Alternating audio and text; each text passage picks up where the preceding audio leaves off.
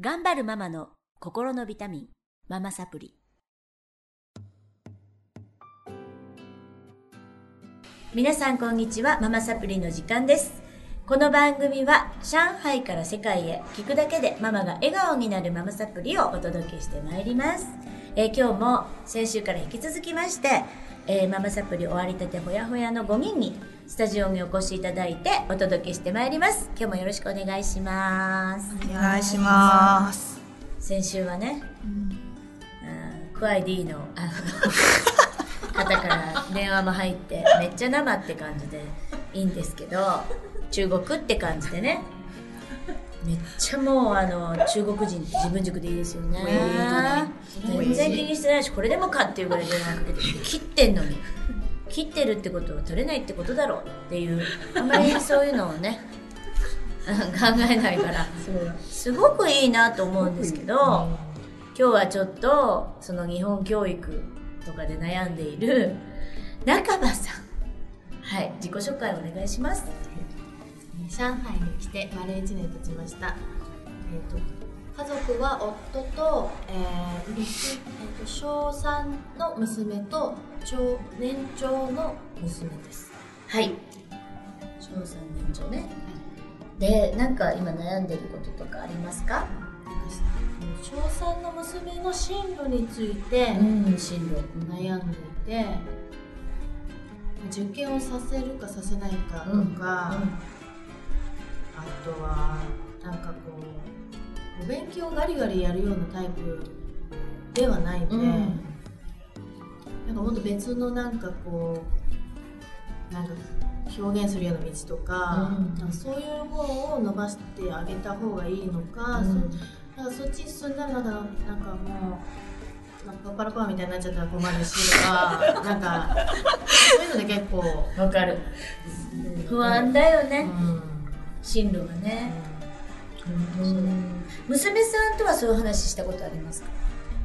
娘はまだよく分かってないわかんないね三年生じゃね。うん。だからとりあえず今は犬が好きだからあの獣医になりたいとかやっぱ言っててで私姉が獣医だからなんかそういうのもあってなんか影響を受けてるのかわかんないんですけどお獣医になりたいって言ってるんですけどでも獣医だと結構勉強しないとダメなんだねみたいな感じで言ってはいるんですけど、うんまあ今の段階の夢だから、まあ変わるだろうなとは思ってて。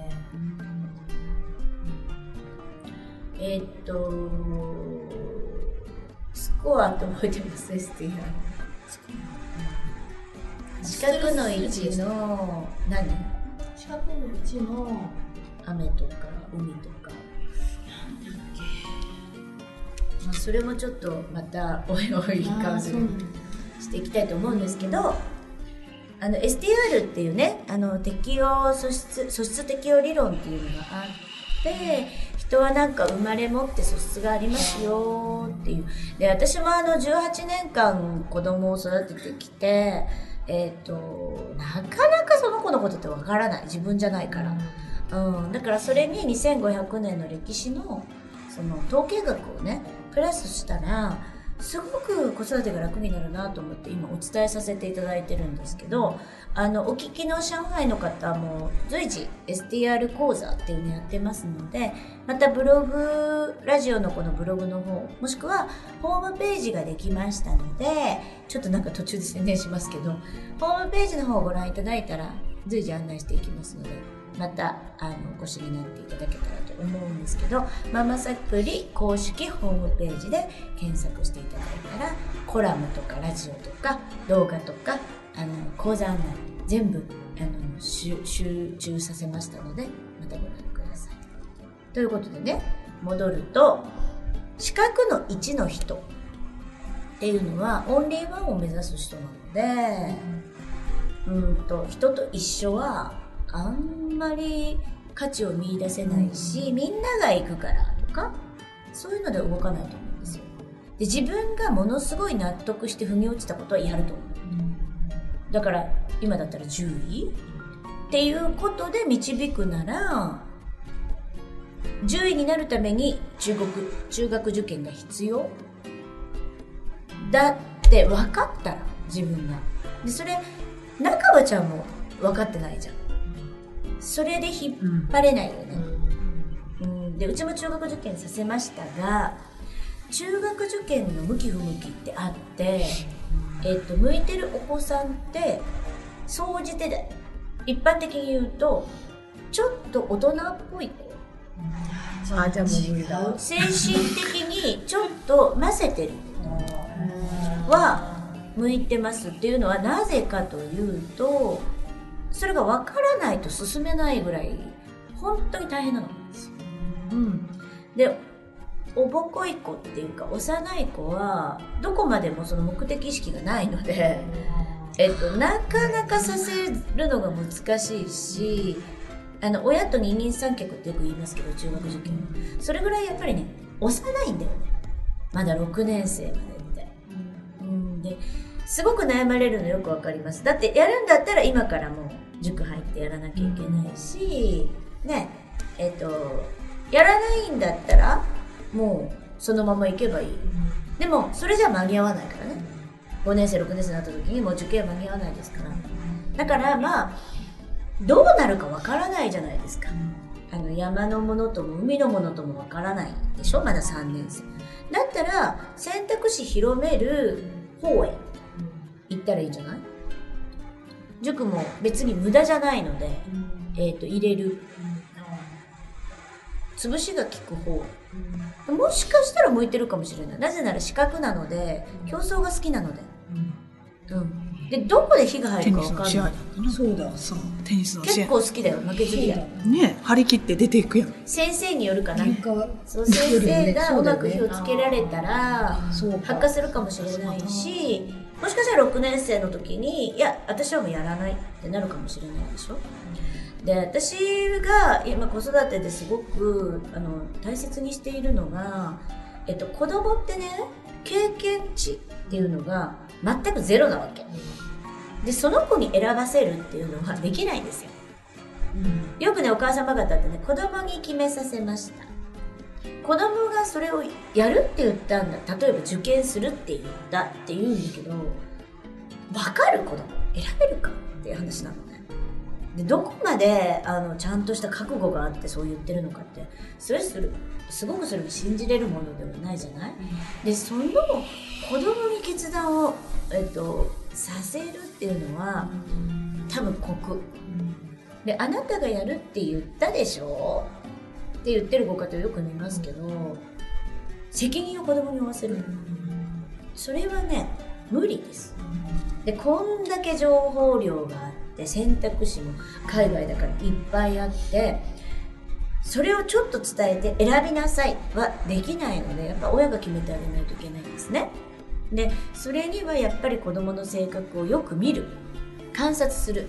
何が向いてるのかよく観察する。でそれにね私もあの、まあ、実況中継とか本当にいいんですけど、あの実況中継していくうちにその子の個性だとかねあのよくやってる行為だとかねあのなんとなく親も把握できるようになってきます。いかに親が見てないからだけど実況中継やり始めたら結構こういうとこがあったんだっていうことに気づいてる。自分で言いながらね。気づいたりするのが一つだけどやっぱりあの STR とか、まあ、宇宙生命学とかママサブレの中でも伝えてますけどそういう統計学みたいなものは、うん、道しるべになるよね全部鵜呑みにする必要はないんですけどそういう傾向があるっていうの分かるだけでもとってもなんか選びやすくなったりしますよね。うん、なのであのまずこう特徴だとか素質っていうのを見てあげて環境をこう選んでいってあげる。ので環境を選ぶことしか親にはできないので選んでいってあげるのが一番いいんだけどあのねこれだけ情報が多いとママたちが情報弱者にならないように情報をちゃんとした情報いい情報を選んでいけるようになる必要があるんですね。だって情報ってすごいでしょ、うん、で分かんないでしょ、ママも。だからあのすごい難しいと思う進路は。でうんその情報弱者っていうのはどういう人かというとうんちゃんと適切な情報がうん適切な情報を選んでいけない人もしくはあんまり情報自体が不足している人のことを情報弱者って言うんですけど情報いっぱい持ってる人と情報弱者の格差が今すごい開いてる時代なんですね。そうでしょだって。あのここで暮らしててもそうじゃん。うん。レストランのこといっぱい知ってる人もいれば全然知らない人もいたり学校の選択肢いっぱい持ってる人もいれば全然知らない人がいたり全然知らないっていうのは怖いことで。もう昔じゃないの。昔はもうみんな一緒だったからね。英語小学校出て地元の中学校進んででみんな一緒でよかったの。でも今はいろんな選択肢がその中でもできるようになってるから知ってたらあ人生変わってたのにって思うことって多分いっぱいあるんですよ。でママたちが賢くならなきゃいけないんだけどそうなるにはまずどうしたらいいかというとママも、えー、と経験値なんですよね。経験値があるあればあるほどあと人にいっぱい会ってれば会ってるほどやっぱり情報が多い。でそれを選ぶ目も、うんとピンとくるかピンとこないか。自分の感性で選んでいける人と全く間違った情報を選んじゃう人っている。これも何かというと、うん、要は自分とどれだけ自己対話ができているかとそのひらめきっていうのは何でしたっけ？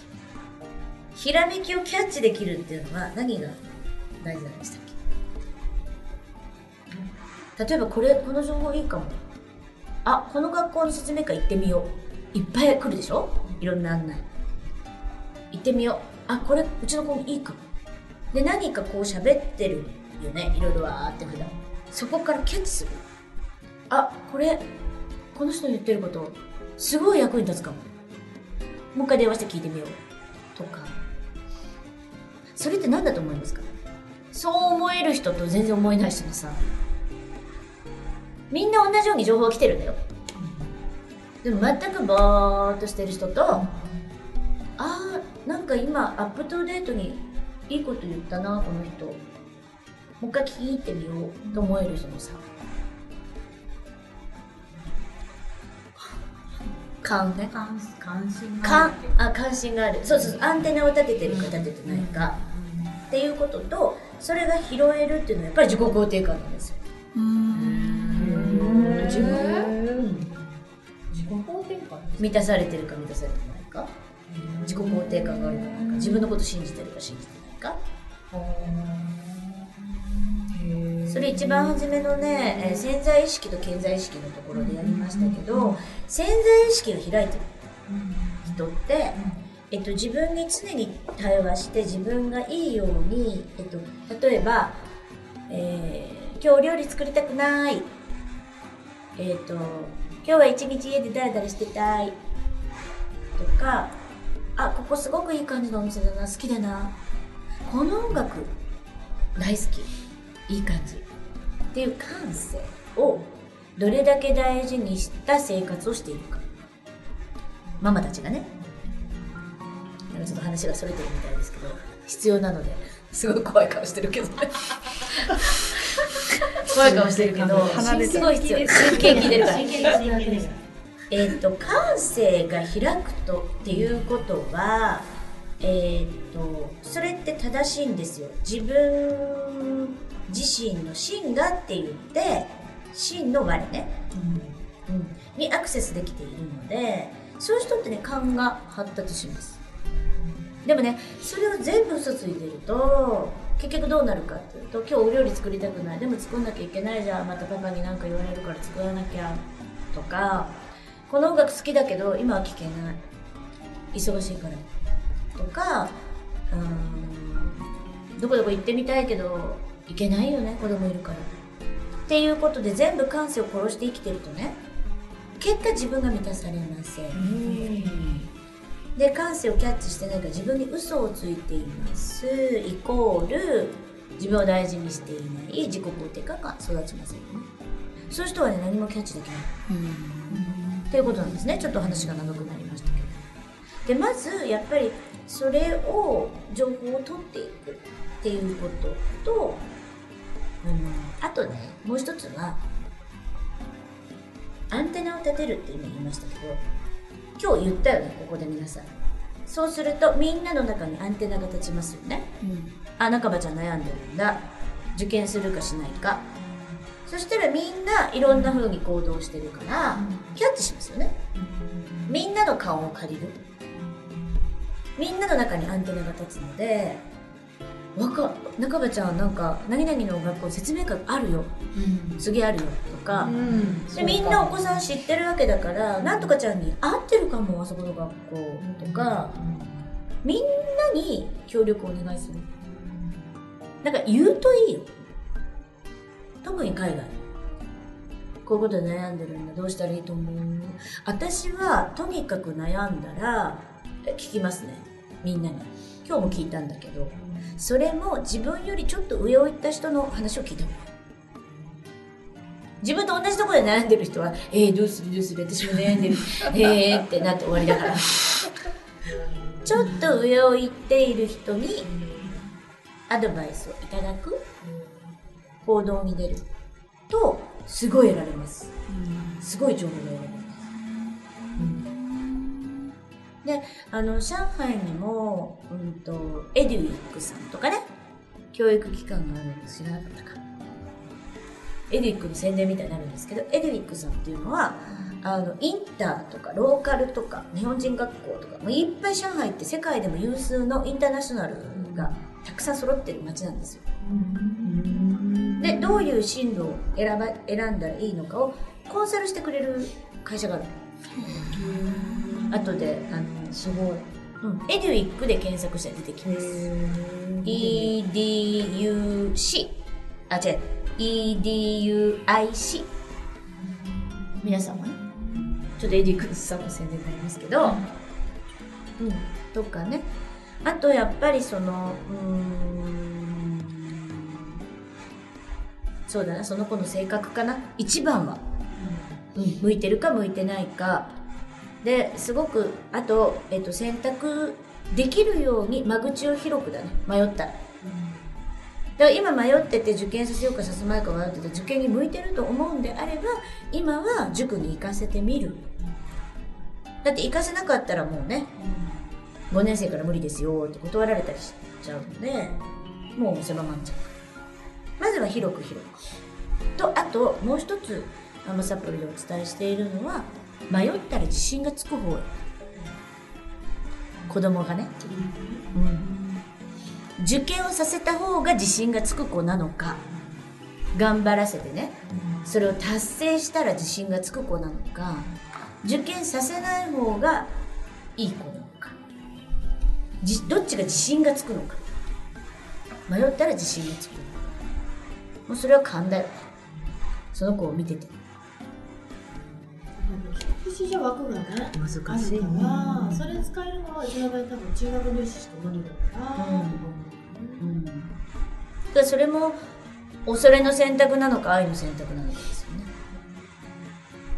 えっと中学入試だからしか無理だからやっとくっていうのは恐れの選択でしょ誰もワクワクしてないしピンとも来てないし親がピンと来てないことを子供はピンと来ないですよ説得もできないからまず中葉ちゃんが今の段階だったら情報を集めることだね。じゃないと分かんない。なんか手探りの中をこうわーって暗中模索の中を考えてても多分ピンとも何も来る情報がないので。まずアンテナ立ててみんなに聞いていってくださうんいね。まずはエデュイックさんに。本当に調べてみてください。ということでね今日もアンテナを立てたらこうやって情報が一つ集まったので、あのそれはおすすめします。で自分よりも、えっと、経験値のある方に相談する。ということでよろしくお願いします。大丈夫ですか？はい、ということで受験のことについて今日はみんなで考えていきました。また来週もこのメンバーでお届けしてまいります。今日はありがとうございました。ありがとうございました。さようなら